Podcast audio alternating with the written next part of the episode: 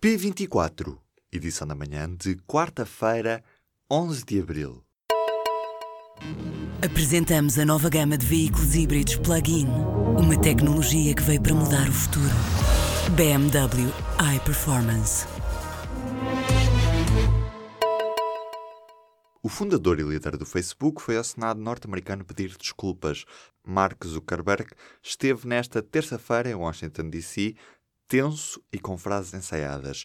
Já as desculpas não convenceram os senadores, que destacaram o longo historial de pedidos de desculpa feitos por aquela rede social.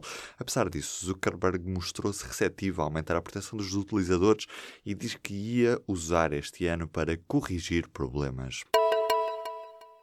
É um alerta de ataque iminente. As companhias aéreas foram alertadas para a possibilidade de bombardeamento ao território sírio com o objetivo de destruir o arsenal químico do regime de Bashar al-Assad.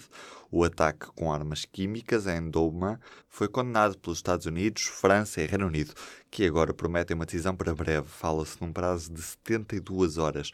Já o embaixador da Rússia no Líbano diz que os russos vão bater eventuais mísseis lançados contra as posições do regime sírio.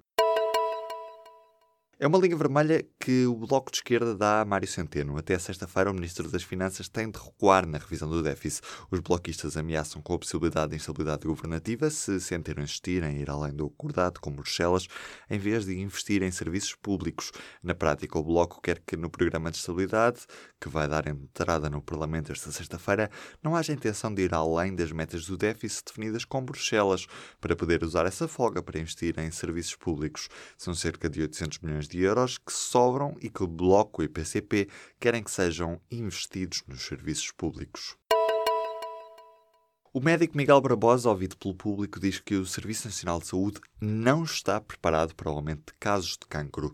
O organizador dos encontros de primavera, que a partir de hoje, quarta-feira, reúne mais de mil especialistas em oncologia, dizem que faltam recursos humanos e que muitos dos que trabalham agora estão desmotivados e que a tendência é que a pressão venha a aumentar e o sistema não seja capaz de lidar com todos os casos de cancro diagnosticados.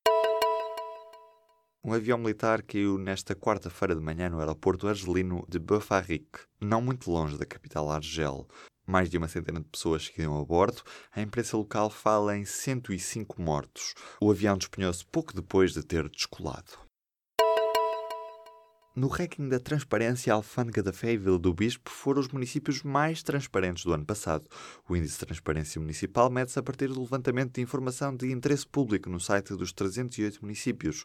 De 0 a 100, a média do índice de transparência dos 308 municípios portugueses está nos 51 pontos. Os alunos do 11 ano vão ter descontos em certificados de línguas. A medida abrange os exames realizados pelos Institutos de Línguas Estrangeiras. O Ministério da Educação defende que os protocolos assinados vêm garantir o reconhecimento extremo da qualidade de formação linguística conferida pelo sistema educativo português. Rogério Alves está à espera de ser convencido para avançar para a presidência do Sporting. O nome do advogado está entre os mais falados pelos sportinguistas para estar na primeira linha de sucessão a Bruno Carvalho se este se demitir. Para já, uma eventual sucessão só vai acontecer no cenário de demissão sem retorno do atual presidente do Sporting.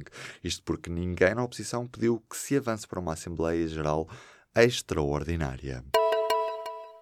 De derrotados à partida para a surpresa da noite, o Roma celebrou uma noite de glória na Liga dos Campeões. O Barcelona tinha ganho por 4-1 em Campenau, mas perdeu por 3-0 em Roma. Pela terceira época consecutiva, o Barça caiu nos quartos da Liga dos Campeões. Já em Inglaterra, o City ficou-se pela ameaça, com o Liverpool a ganhar por 2-1 e a garantir um lugar nas meias finais da competição de clubes mais importante da UEFA.